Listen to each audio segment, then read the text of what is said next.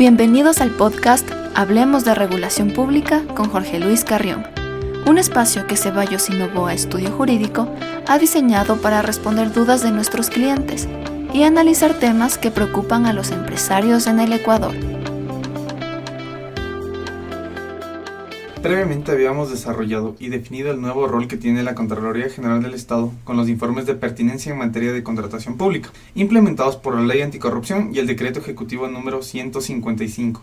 En tal sentido, el día de hoy nos centraremos en la aplicación de dichos informes en los procesos de contratación pública y su relación con la facultad determinadora de la Contraloría General del Estado. Para abordar el tema nos acompaña el abogado Jorge Luis Carrión, director del área de regulación pública del Estudio Jurídico Ceballos y Novoa. Muchas gracias, Alexander.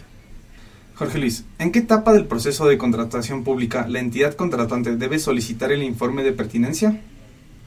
De acuerdo con lo dispuesto en el Reglamento General de la Ley Orgánica del Sistema Nacional de Contratación Pública, su reglamento y la codificación de resoluciones del CERCOP, el informe de pertinencia debe ser solicitado en la fase preparatoria de los procesos de contratación. ¿Puede Contraloría analizar dentro del informe de pertinencia elementos adicionales a los establecidos en la ley? Sobre esto, cabe precisar que las disposiciones respecto al informe de pertinencia son de carácter amplio y no restrictivo.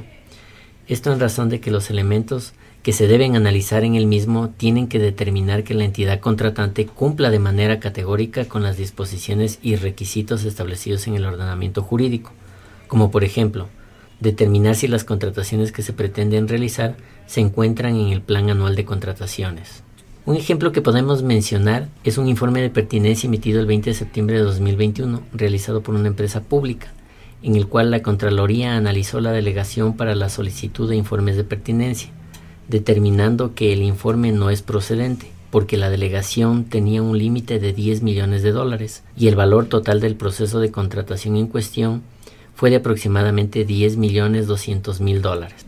Perfecto. ¿Existe alguna relación entre el informe de pertinencia y la determinación de responsabilidades? Sobre esto cabe mencionar que no existe una relación directa. Sin embargo, la implementación del informe de pertinencia supone una verificación del cumplimiento de la normativa por parte de la Contraloría en la etapa preparatoria de los procesos de contratación pública. Consecuentemente, cuando el órgano de control identifica inobservancias de disposiciones legales y emite sus informes no favorables, les concede a los servidores públicos y funcionarios públicos la oportunidad de corregirlos y con ellos seguramente disminuirán las responsabilidades administrativas culposas, al menos en la mencionada etapa. Excelente.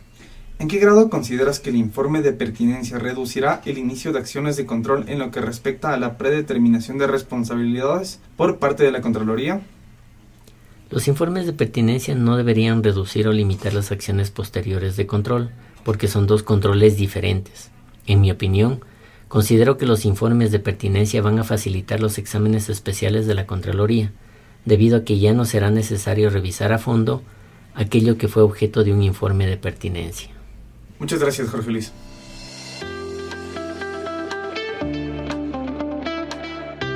Gracias por escuchar Hablemos de Regulación Pública con Jorge Luis Carrión. No olviden suscribirse a nuestro canal y seguirnos en Facebook, Twitter y LinkedIn como Estudio Jurídico Ceballos y Novoa, en donde subimos continuamente información de valor. Nos vemos en el siguiente episodio.